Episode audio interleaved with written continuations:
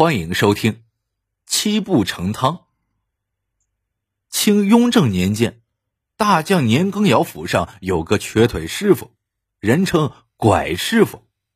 虽说他连走路都不顺溜，手艺却当真了得，尤其是一道八珍汤，称得上妙绝天下。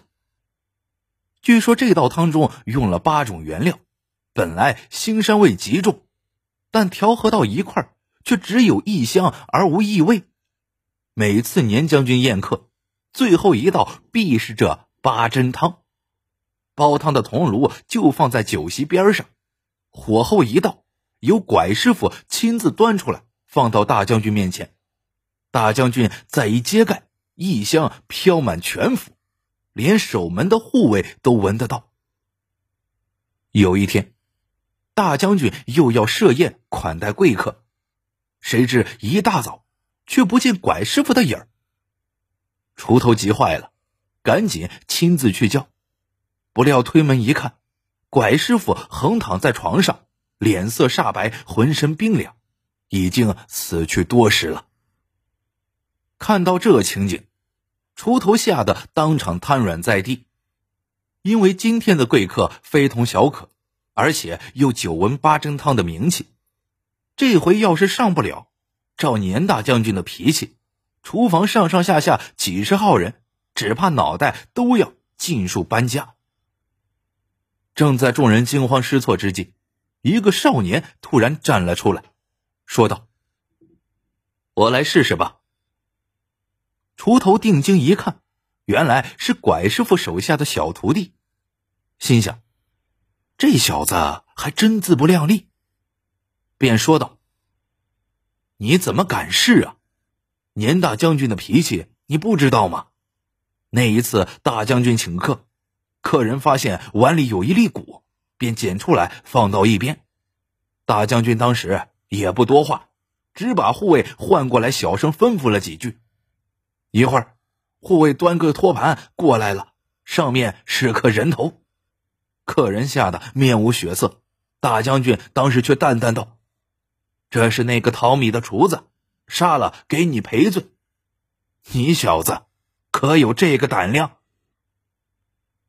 少年听了，面不改色，心不跳，淡定的说：“反正横竖都是个死，试试，说不定还能有一线生机。”锄头一想也对，这少年给拐师傅打下手也快一年了，说不定真学成了拐师傅的本事。于是当机立断，让他上灶掌勺，锄头在一旁看着。很快，他的心便落进了肚子里。这一下可好了，原来这少年的手法竟然和拐师傅一模一样，而且他比拐师傅年轻，身手敏捷干脆。待炒出几个菜来，锄头试吃了一下，觉得连自己都吃不出有什么两样，这才彻底放下心来。从天上掉下这么个救星，锄头欣喜若狂。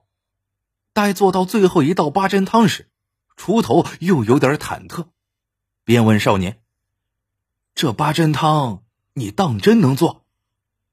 少年笑了笑，说道：“这是拐师傅自创的独门绝技，不过他把菜谱都记了下来，我能做。”说着，少年从怀里摸出一本菜谱。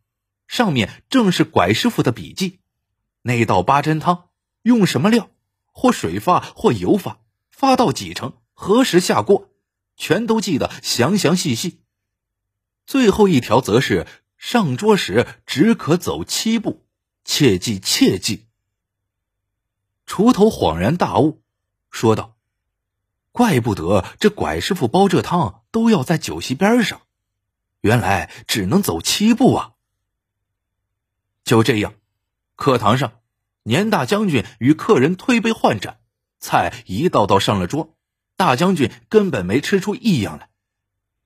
一会儿，最后一道八珍汤终于要上桌了。少年从铜炉里取出煲好的汤，迈开方步，稳稳当当，正好走了七步，端到大将军面前。大将军见上菜的不是拐师傅，不由一怔，问是怎么回事。少年沉稳的说：“拐师傅与大将军缘分已尽，小人无才出世掌勺，请大将军品尝八珍汤。”大将军兴味大增，一开盖，哗，一股热气弥漫而出。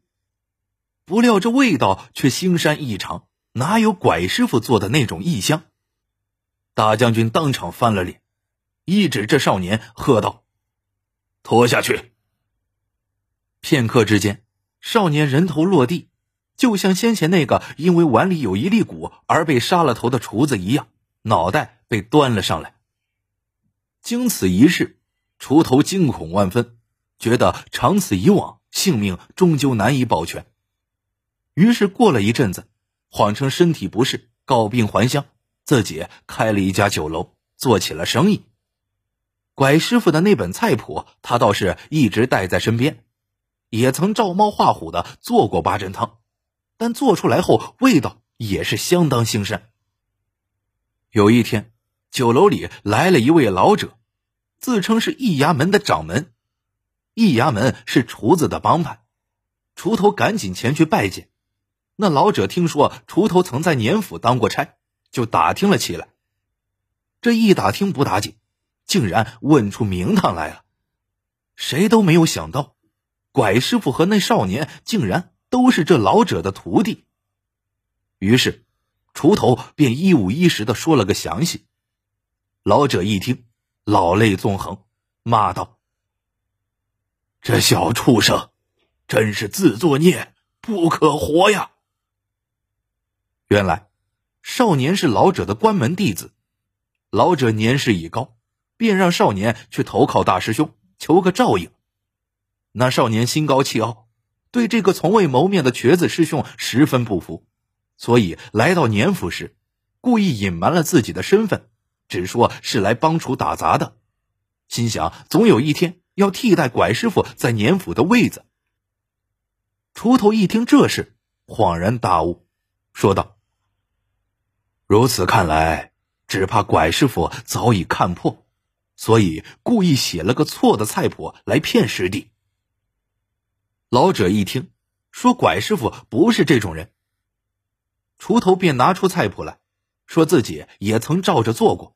但一直没有成功。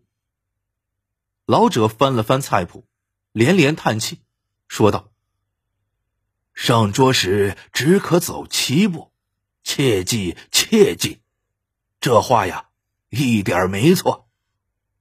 只是旁人理解错了呀。”说着，老者解释说：“这八珍汤最关键的是，煲好后要马上摇晃七下。”让汤水混匀，才能去除腥膻，不能多摇，也不能少摇。